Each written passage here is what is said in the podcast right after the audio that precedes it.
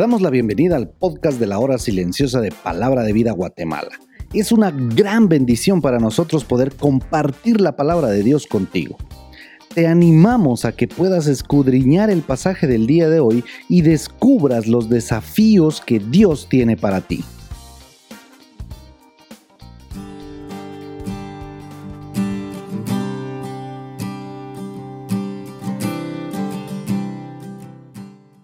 Estoy seguro que el Señor te ha estado bendiciendo de múltiples maneras en este tiempo.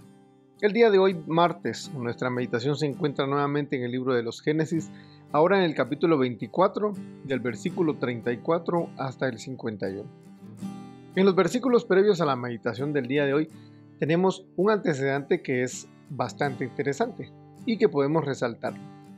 Nos da luz acerca de la cultura y las costumbres de los personajes de quienes hemos estado leyendo en este tiempo. Por ejemplo, cuando Abraham recibe la visita de aquellos tres en su tienda, él es muy atento y hospedador con sus visitantes, y de la misma manera, siendo una cuestión familiar, debemos entender y recordar esto, vemos a esta hermosa doncella con todas las atenciones del caso. Debemos entender y recordar también que la providencia del eterno Dios está en acción. Su mano divina está en medio de estas circunstancias. De la misma manera tenemos al hermano de la doncella, que ha salido corriendo para recibir a este visitante, porque es por demás especial. Se le ha dado de comer a los camellos, se ha traído agua para lavar los pies de cada uno de los que acompañan al visitante especial. También se le ha servido suficiente comida, la cual rechazó Eliezer, porque debía dar su mensaje antes de sentarse y comer o disfrutar de las bondades de su largo viaje. Solo podemos recordar una analogía que se nos presenta aún al día de hoy, con nosotros que somos hijos de Dios, que somos siervos, que somos esclavos por amor. Nosotros tenemos una misión, vamos a decir que es similar, porque somos los chaliás, somos enviados y tenemos la autoridad del Evangelio, que es la misma autoridad que se nos dio de parte de aquel que nos envió. Porque el Evangelio del Señor Jesucristo dice la palabra de Dios que es poder para salvación. El Señor Jesús también se encargó de orar e interceder por nosotros. Recuerden ustedes allá en Juan capítulo 17. Yo soy criado de Abraham. Deja en claro su posición de enviado no habla de sí mismo, habla de aquel quien le ha enviado con esta empresa. No da testimonio del trayecto, todo aquello que le ha tocado vivir y todo lo que tuvo que hacer para llegar hasta este punto. Su mensaje es acerca de quién lo ha enviado. Da a conocer quién es este que le ha enviado. De la misma manera que debemos hacer tú y yo. Él nos ha escogido y dice su palabra que nos ha hecho linaje escogido, real sacerdocio, nación santa, pueblo adquirido por Dios. Y aquí está la razón de ser tuya y mía como hijos de Dios, para que anunciéis las virtudes de aquel que os llamó de las tinieblas a su luz admirable. Una hermosa analogía, ¿no les parece? Pero son los méritos del que nos ha enviado. No olvidemos eso. No es lo que el siervo hace, ni siquiera lo que el siervo es. Es por lo que Él hizo, es por sus favores. Le damos gracias nuestro Dios. Tú eres digno de toda la alabanza y de toda la adoración. A partir del versículo 35, Eliezer cuenta acerca de su amo. Por cierto, debemos recordar que este es el nombre del enviado. Bueno, según lo recordamos allá en el capítulo 15 y versículo 2, que se indica también que él era de Damasco. Jehová ha bendecido mucho a mi amo, decía él. Le ha dado ovejas y vacas, plata, oro, siervos y siervas.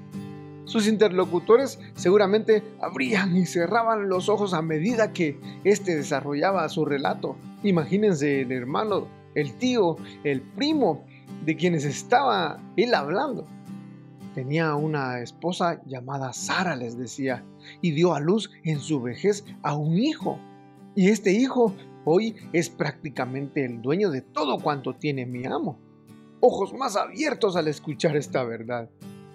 Mi amo me ha enviado a tomar mujer para su hijo, pero me dijo no debe ser de entre los cananeos, sino que tienes que ir a la casa de mi padre y mi parentela. De allí tomarás mujer para mi hijo. ¿No les parece que este es un tipo muy vívido de aquel cordero inmolado a quien su padre le ha entregado todo y lo ha puesto por Señor y todo lo ha puesto bajo sus pies? Sean reinos, dominios y toda lengua también confesará que Jesús es el Señor para gloria de Dios el Padre. Y su iglesia es aquella a quien se le está esperando allá para la fiesta de las bodas. La narración de esta historia fantástica continúa. Serás libre del juramento que has hecho, si no te la dieren. Entonces le pregunté, dice él, ¿de quién eres hija? La sorpresa se hace notar en los rostros a cada detalle de esta historia. Entonces le puse un pendiente en su nariz, dijo Eliezer, y brazaletes en sus brazos. Y a su esposa se le fue concedido vestirse de lino fino, lino limpio y resplandeciente, porque el lino fino es las acciones justas de los santos. También decía, me incliné y adoré a Jehová. Y bendije a Jehová, Dios de mi Señor Abraham, que me ha guiado por camino de verdad para tomar la hija del hermano de mi Señor para su hijo. Aún sin salir de su asombro, seguramente, le respondieron, de Jehová ha salido esto. No son meras coincidencias, eh, ni siquiera la codicia por las riquezas que traía este visitante. Era la providencia del eterno Dios. He ahí Rebeca delante de ti. Tómala y vete y sea mujer del Hijo de tu Señor, como lo ha dicho Jehová. Ahora tú vívelo. Predica las buenas nuevas de salvación. Debes ser parte de los enviados que llevan el mensaje, la invitación a las bodas del Cordero, porque debes recordar esto. Porque a todos los que lo recibieron, a los que creen en su nombre, les dio potestad de ser hechos hijos de Dios. Dios te bendiga.